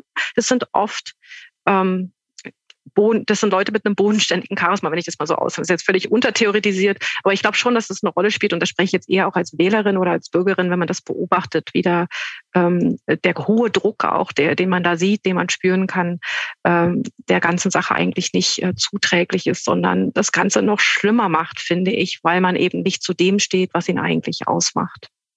Das war das einheilige Urteil auch 1961, als Willy Brandt den ersten Anlauf nahm. Der hatte eine zweite Chance. Mhm. Christina Meyer, haben wir im Chat was? Ja, es gibt ähm, einen Kommentar von Norbert Fabian ähm, zu einem Thema, das bereits angesprochen wurde. Er schreibt, äh, vieles spricht aus seiner Sicht für eine sozial-ökologische Demokratie- und Politikkonzeption, die überzeugender zu vermitteln wäre, als dies den Grünen gelingt. Ja, ähm, vielleicht will jemand von Ihnen noch mal was dazu sagen. Ähm, ich würde aber gleich schon eine Frage noch von mir selbst anschließen, die immerhin ein bisschen damit zu tun hat. Christina, du hast in deinem Impulsvortrag äh, in Klammern eher von der ermüdenden Debatte über die Identitätspolitik gesprochen. Und das haben wir ja schon vor einigen Monaten erlebt und auch hier in dieser Reihe schon thematisiert, dass ja in der, in der SPD selbst darüber ähm, also ein Konflikt ausgebrochen ist. Und ähm, ich möchte sozusagen Sie beide fragen, ähm, wie kann sich die SPD in diesen ermüdenden, aber offensichtlich notwendigen und gewollten und äh, von vielen, vielen Menschen gewollten Debatten verhalten? Wie kann sie da einen konstruktiven Beitrag leisten? Und das Ganze hat aus meiner Sicht etwas zu tun mit der ja in den letzten Jahren sehr oft äh, diskutierten Konfliktlinie zwischen Kosmopolitismus und ähm, Kommunitarismus. Ähm, also dass genau an dem Thema sich wunderbar zeigen lässt, wie, wie es eine ganz klare Spaltung Entwicklungen in der Gesellschaft gibt und Ähnliches ließe sich in Sachen Klimapolitik zeigen. Und man hat eben den Eindruck, die SPD fällt da genau dazwischen und findet keine äh, Strategie und vor allem keine Antworten auf diese Debatten, mit der sie nicht entweder in der einen oder in der anderen Richtung wiederum Wählerinnen und Wähler verliert. Wer möchte beginnen? Herr Münkler? Ja, gerne. Also ich bin ein bisschen zurückhaltend gegenüber der Frage, ähm, ob äh, tatsächlich man die gegenwärtige Situation als eine zwischen Kosmopolitis äh, Kosmopolitismus und Kommunitarismus bezeichnen kann.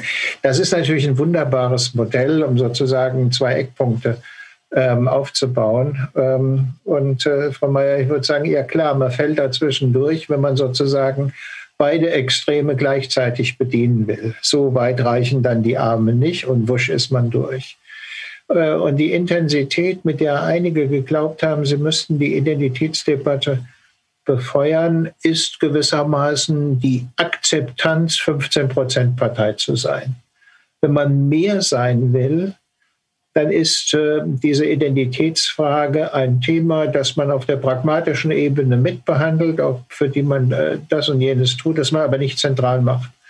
Weil alle Umfragen zeigen, dass äh, sozusagen eine nach angloamerikanischem Vorbild geführte Identitätsdebatte bei uns mehr Leute abschreckt, als sie anzieht.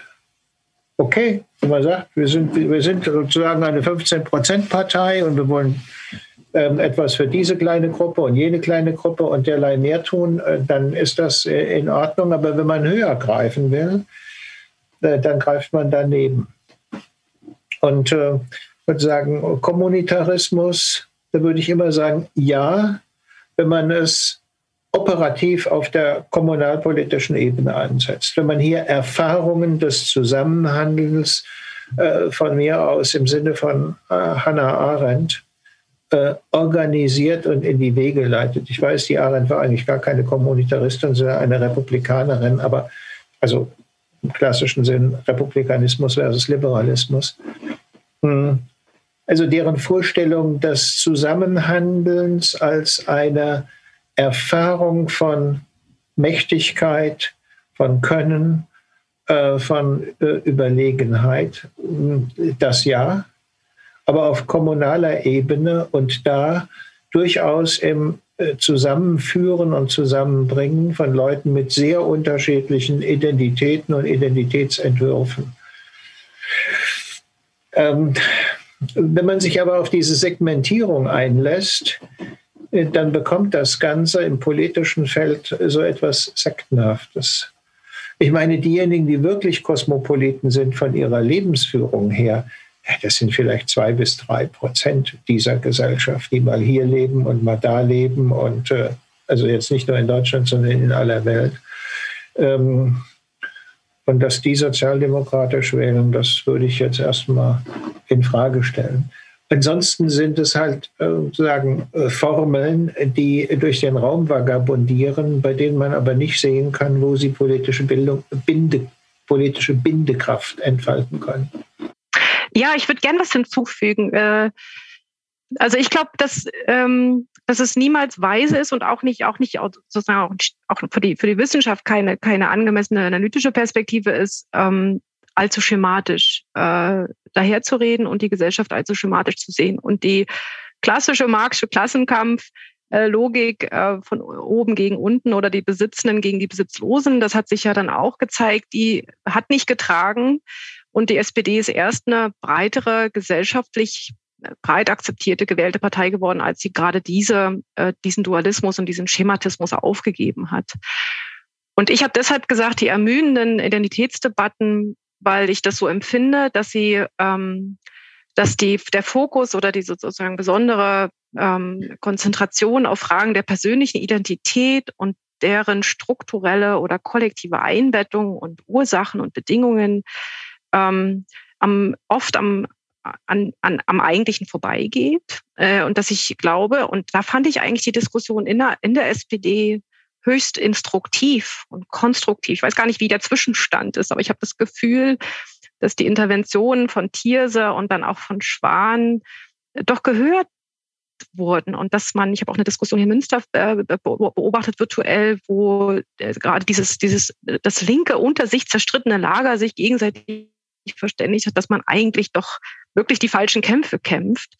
Ähm, und dass dieses Appellieren, und das meine ich mit den falschen Begriffen, äh, das Appellieren an Identitäten nicht wirklich weiterführt, weil es ja um konkrete Erfahrungen, um unterschiedliche Perspektiven, um äh, diverse Privilegien und Belastungen und Gefährdungen geht, die Menschen aufgrund ihrer wie auch immer gearteten kleinen Geschichte, großen Geschichte, ihrer Herkunft, ihrer, ähm, ihrer körperlichen, ihrer geistigen Ausstattung, die jeweils vielfältig ist. Und ich glaube, äh, man sollte sich diesen äh, schematischen Logik ein bisschen entziehen, wenn man darüber politisch und gesellschaftlich relevant sprechen soll. Ich fand es auch klug, auf Zusammengehörigkeits ähm, ähm, Perspektiven hinzuweisen und zu fragen, wo ist dann eigentlich das Verbindende und das Gemeinsame. Und es geht nie nur um ein sozusagen eins zu eins Abgleichen von völlig unterschiedlichen Interessen, sondern um den, äh, um, um eine gemeinsame Schnittmenge. Ähm, da, da hilft übrigens dann auch der Begriff des Prekariats nicht mehr, an das man sich jetzt sozusagen auf das man Hinweis, und das ist zum Beispiel für eine potenzielle Wählerin wie mich überhaupt äh, nicht die relevante Perspektive. Die SPD war ja auch deswegen stark, weil sie weit über die Arbeiterschaft und die Arbeiterinnenschaft gewählt worden ist. Und ähm, diese, diese Kollektivzuschreibungen, das, was mit sozialer Ungleichheit und Ungerechtigkeit verbunden ist, ja nicht wirklich, wirklich differenziert und stichhaltig äh, zum Ausdruck bringt. Und insofern meinte ich, äh, dass man diese Diskurs, dass man ihn sich nicht erziehen sollte.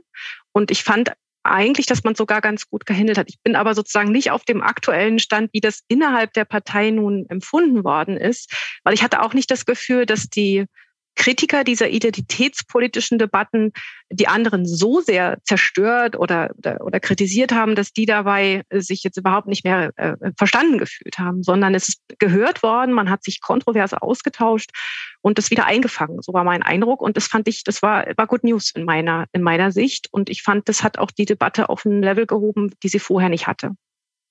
Ich will dem Rat von Herrn Münkler folgen. Keine 15-Prozent-Partei. Wir verlassen das Thema Identitätspolitik. Und als letzten Themenbereich möchte ich den internationalen Vergleich ansprechen. Wir haben uns, und Sie beide haben äh, Vorschläge gemacht, wie die Programmatik der Sozialdemokratie erneuert werden kann, mit, dem, mit der Hoffnung, dass sie dann erfolgreicher wird. Sie haben auch darauf hingewiesen, dass es das entsprechende Personal braucht.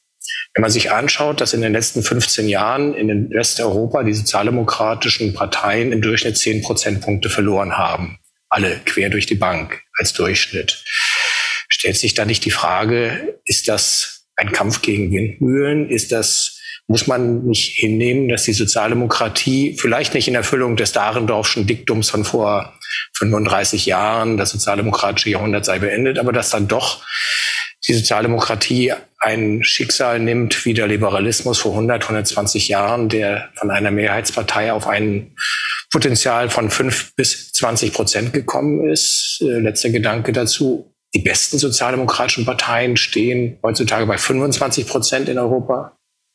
Die Sozialdemokratie in Deutschland mit 15 Prozent ist Mittelfeld und dann gibt's dann die Loser mit 5 Prozent wie in Griechenland, in Niederlanden, in Frankreich da der Traum der Rückkehr auf 30 Prozent plus X nicht nur wirklich eine Illusion?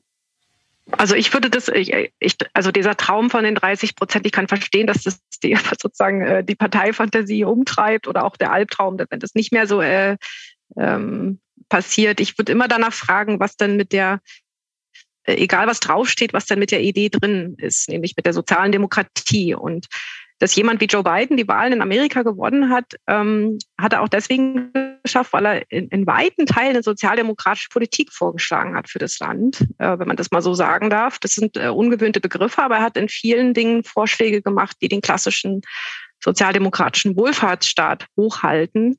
Und ähm, da ist dann natürlich hat der Dahrendorf da so ein bisschen recht auch, dass, das, ähm, dass sich das erfüllt hat in gewisser Weise, weil gewisse Standards gerade in Europa sich durchgesetzt haben und von vielen, den meisten anderen Parteien auch übernommen worden sind. Ähm, ich meine aber, und da kommen wir vielleicht auch nochmal auf den Kommentar von, von ich glaube, Herr Fabian war es, ähm, diese sozial-ökologische Herausforderung, die ansteht, eine sozial-ökologisch-demokratische Herausforderung, die ansteht, die stellt sich dennoch. Und ähm, die aktuelle Konstellation würde ich, da würde ich, da wäre ich völlig antimarxistisch. Das ist für mich völlig offen, völlig kontingent und nicht ähm, äh, vorbestimmt, sondern da liegt eine ganze Menge Gestaltungsarbeit, die man ähm, und man sollte natürlich das nicht aufgeben, was man derzeit hat an Organisationsstruktur, an, an Traditionen, an Netzwerken, sondern daran anknüpfen, darauf aufbauend äh, dann in einem gewissen Sinne auch neu anfangen. Das passiert ja in anderen Ländern auch. Das macht zum Beispiel die dänische Sozialdemokratie auf eine völlig ähm, kritikwürdige Art und Weise, indem sie sehr weit nach rechts rückt. Äh, und das sollte meines Erachtens kein Vorbild sein. Aber wie gesagt, ich finde auch das rot-grüne Projekt oder andersrum das grün-rote Projekt, das äh, in den 90er Jahren ja auch einen langen Vorlauf hatte, äh, etwas, was, wo ich gar nicht verstehe, warum das nicht höher gehalten wird und, und äh, lebendiger vertreten wird, dass man äh, ganz im Sinne, wie Herr Münkler auch gesagt hat, dass das ja eigentlich gemeinsame Ursprünge sind und da gehört auch die Linke dazu, ähm, wo man in größeren Bögen auch denken muss, ähm, welche Möglichkeiten es gibt, das auch wieder zusammenzuführen, ohne dass ich jetzt einer Fusion da sozusagen Worte rede, Worte rede, aber programmatisch liegt man doch oft nah beieinander und eine Kooperation, eine kooperative Wählerrückgewinnung äh, für die linke Mitte sozusagen oder die Mitte-Links, eine Mitte-Links-Konstellation äh, ist ja wirklich, ist ja durchaus möglich, weil es eben äh, auch ohne die SPD trotzdem Parteien gibt, Grüne, andere linksliberale Parteien in anderen Ländern Europas, die auch groß, die also die, die, die Regierung mitstellen oder Mehrheiten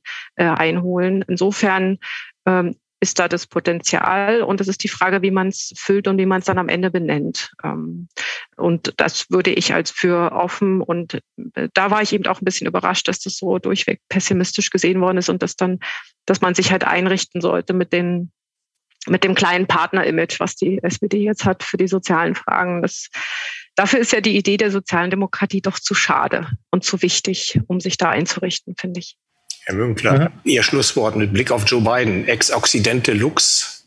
Ja, ähm, ich würde schon aber sagen, die Verhältnisse in Amerika sind völlig andere. Und ich meine, so sehr man auch sagen kann, äh, äh, Trump äh, hat noch einmal ungeheure Mobilisierung hinbekommen. So hat er gleichzeitig aber auch so polarisiert, dass er gewissermaßen sehr viele klassische Nichtwähler in den USA dann Biden zugetrieben hat. Das sind keine Verhältnisse, die bei uns bestehen.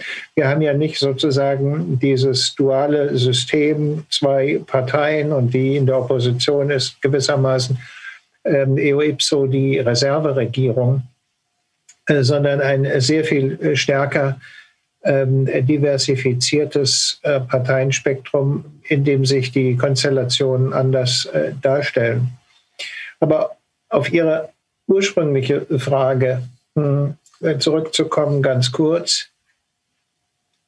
Man sollte auch nicht in die Falle eines linearen Denkens hineingehen und sagen, okay, weil das jetzt die letzten 20 Jahre zurückgegangen ist, wird es die nächsten 20 Jahre auch weiter zurückgehen und dann ist man bei 5 Prozent oder ist man vielleicht sogar unter der 5 Prozent Hürde und derlei mehr.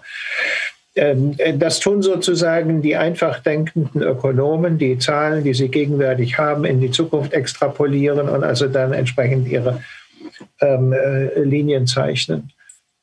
Eher gibt es da entweder Kipppunkte, bei denen gerade weil etwas bislang so gelaufen ist, es sich nunmehr ins Gegenteil entwickelt, oder man könnte auch sagen, hm, es gibt halt Konstellationen, die der sozialdemokratischen Kernkompetenz freundlich und welche, die ihr unfreundlich sind. Und ganz zweifellos, man hat ja sozusagen auch von einer Ära des neoliberalen Denkens gesprochen, war das äh, in vieler Hinsicht für die Kernantworten der Sozialdemokratie nicht besonders entgegenkommt. Aber sozusagen sehr schönes Gedicht von Brecht, nicht? Im Grunde der Moldau, es rollen die Steine und so weiter. Das Große bleibt groß nicht und klein nicht das Kleine. Äh, wenn man eher sozusagen mit dieser, mit dieser Vorstellung herangeht, äh, dann würde ich sagen, es gibt eine Reihe von Gelegenheiten, Trends umzukehren äh, und aus Niedergangsgeschichten auch wieder Aufstiegsgeschichten zu machen. Man braucht halt nur die Leute, die in der Lage sind, diese Gelegenheiten erstens zu erkennen und zweitens zu ergreifen. Und da fehlt es zurzeit ein bisschen. Schön, am Ende ein hoffnungmachendes äh, Versprechen oder jedenfalls äh, die Möglichkeit, das zu erreichen. Vielen Dank, Christina Morina. Vielen Dank, Herfried Münkler, für diese spannende Diskussion. Wir sind am Ende der Reihe. Ich habe es zu Beginn schon gesagt, äh, am Ende dieser Reihe wird nicht die Zauberformel stehen, mit der die Sozialdemokratie am 26. September wie Phoenix, ja, der Phoenix war in der Asche. In der Asche ist die SPD noch nicht, äh, aber dann doch wieder aufsteigt. Aber vielleicht haben wir etwas dazu beigetragen und im weiteren Sinne auch etwas dazu beigetragen, die politische Bildung in diesem Lande voranzubringen. Vielen Dank an Sie beide. Vielen Dank an alle, die hier zugehört haben und zugeschaut haben. Und ab morgen etwa wird das ja auch noch auf YouTube auf lange Zeit archiviert sein, sodass sich auch all diejenigen, schon begrüße, die in den nächsten Tagen und Wochen sich das nochmal wieder anhören werden. Vielen Dank und ich gebe jetzt nochmal das Wort an Christina Meyer. Ja, auch von mir ganz herzlichen Dank an alle Mitwirkenden und an Sie, liebe Zuschauerinnen und Zuschauer. Äh, ich möchte in, ähm, in diesem Moment gern auch noch all den Kolleginnen und Kollegen danken, die uns bei der Organisation dieser mehrmonatigen Reihe sehr tatkräftig unterstützt haben. Und zwar alle, allen voran meine Kollegin Anna Hills und Franziska Friemann und ihr Team Und äh, bedanken möchten wir uns auch bei der Firma Audiosprint, die das Ganze vor allem in der technischen Umsetzung äh, über Monate hinweg professionell betreut hat. Und schließlich möchten wir beide, Bernd Rother und ich, noch einmal ähm, ganz besonders Anja Kuke und ihrem Team von der, vom Archiv der sozialen Demokratie der Friedrich-Ebert-Stiftung in Bonn danken äh, die uns in vielfacher Weise unterstützt haben, nicht zuletzt auch durch den begleitenden Blog auf FES History. Dort gibt es auch eine neue, einen neuen aktuellen Beitrag von Christina Morina zu der heutigen Ausgabe. Und ähm, ja, man kann nur noch feststellen, seit unsere Reihe im Januar begonnen hat, haben sich die abendlichen Lichtverhältnisse in den diversen heimischen TV-Studios deutlich verändert und verbessert. In Sachen Corona kann man wohl schon inzwischen von mehr als nur vom Licht am Ende des Tunnels sprechen. Abzuwarten bleibt eben, ob auch die Sozialdemokratie wieder in eine hellere Zukunft aufzubrechen vermag. Ihnen allen wünsche ich auf jeden Fall jetzt einen schönen Abend, einen schönen, sonnigen und erholsamen Sommer. Machen Sie es gut. Dies war ein Podcast der Bundeskanzler Willy Brandt Stiftung. Für mehr besuchen Sie uns auf www.willy-brandt.de.